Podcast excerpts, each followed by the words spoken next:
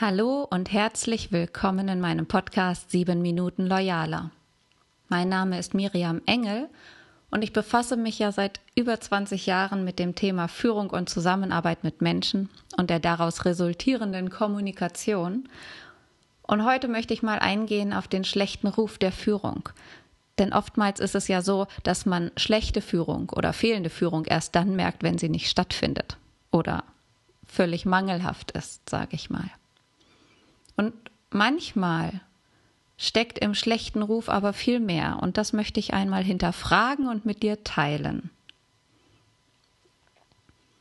Wenn ich mit Führungskräften zusammenarbeite, dann höre ich des Öfteren Zweifel, die ähnlich lauten wie Was ist, wenn ich das Spiel um Macht und politischen Einfluss dann richtig mitspiele und aufsteige? Wie wird es sein, wenn ich mich gegen den internen Wettbewerb endlich durchgesetzt haben werde und befördert sein werde? Wie wird es sein, wenn ich die einflussreiche Führungskraft geworden bin, auf die ich jetzt hinwirke? Was dann? Dahinter steht in meinem Verständnis der Wunsch, zwar respektiert und als Anführende wahrgenommen zu werden, doch auf der anderen Seite eine ebenso starke Sehnsucht nach Beliebtheit. Das ist keine nur Frauen auferlegte Bürde. Ich nehme das bei sehr vielen Männern wahr, dass es denen genauso geht. Und das ist ja wahr. Und vielleicht bist du den Schritt auch schon selbst gegangen und hast die Erfahrung gemacht. Nicht alle kommen damit klar, nicht von allen gemocht zu werden.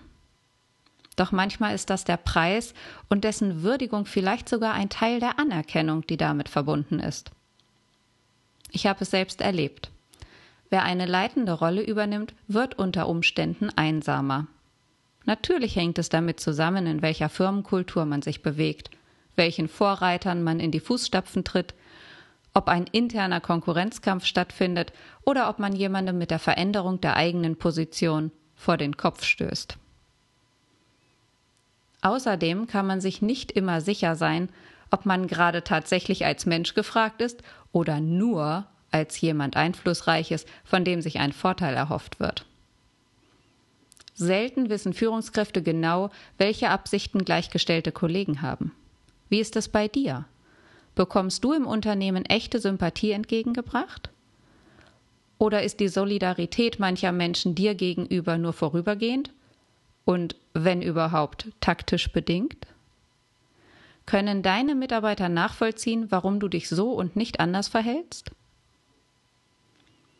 Besonders belastend kann die Einsamkeit in einer Führungsrolle dann sein, wenn man zu sehr unpopulären Entscheidungen gezwungen ist, die im betroffenen Unternehmen zu Missverständnissen und möglicherweise sogar zu Ablehnung und Anfeindungen führen.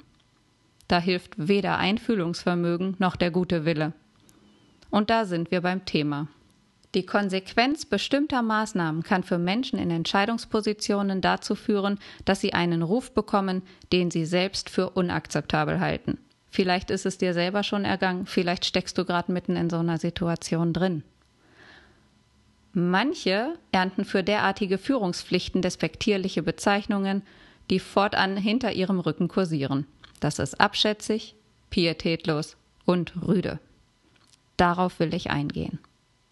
Machen wir uns mal klar, dass wir uns im beruflichen Umfeld bewegen, nicht in privaten Beziehungen oder zumindest nicht zwingend. Unschöne Benennungen nach Auseinandersetzungen treffen auf Frauen und Männer, die sich durchgesetzt haben. Doch sollten wir nicht überhören, dass darin auch Bewunderung und Respekt mitschwingen.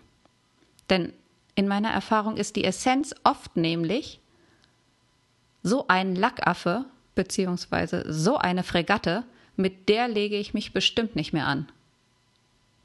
In manchen Unternehmenskulturen, in denen ich früher gearbeitet habe, wurden sich abträgliche Bezeichnungen sogar wie ein Orden an die Brust gesteckt. Von Männern versteht sich, war eine sehr männergeprägte Welt. Und manche Menschen gehen tatsächlich humorvoll damit um. Mir ist es wichtig, dir in dieser Podcast-Episode bewusst zu machen, dass jede Führungsperson zu einer Projektionsfläche für Mitarbeiter werden kann, auf der eben letztlich leider nicht nur sachliche und zutreffende Informationen sichtbar werden. Doch das ist nun mal Bestandteil eines Gruppensystems, für das man eben jemanden braucht, um sich hinter dessen Rücken zu mokieren, sozusagen als Stabilisator für die Gruppenhygiene. Der Ruf, den sich eine Führungskraft erwirbt, die in einer Organisation ihre Macht rollengerecht anwendet, mag ambivalent sein. Doch das ist der Preis. Und wenn wir es genau betrachten, nicht mehr und auch nicht weniger daraus machen und unser Einfühlungsvermögen dabei behutsam im Blick behalten, dann ist doch eigentlich alles gut, oder?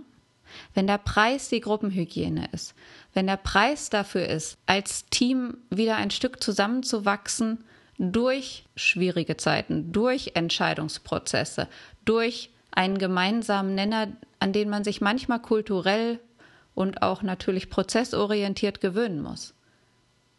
Ja, das ist der Preis. Und ja, der Entscheider bezahlt diesen Preis meistens.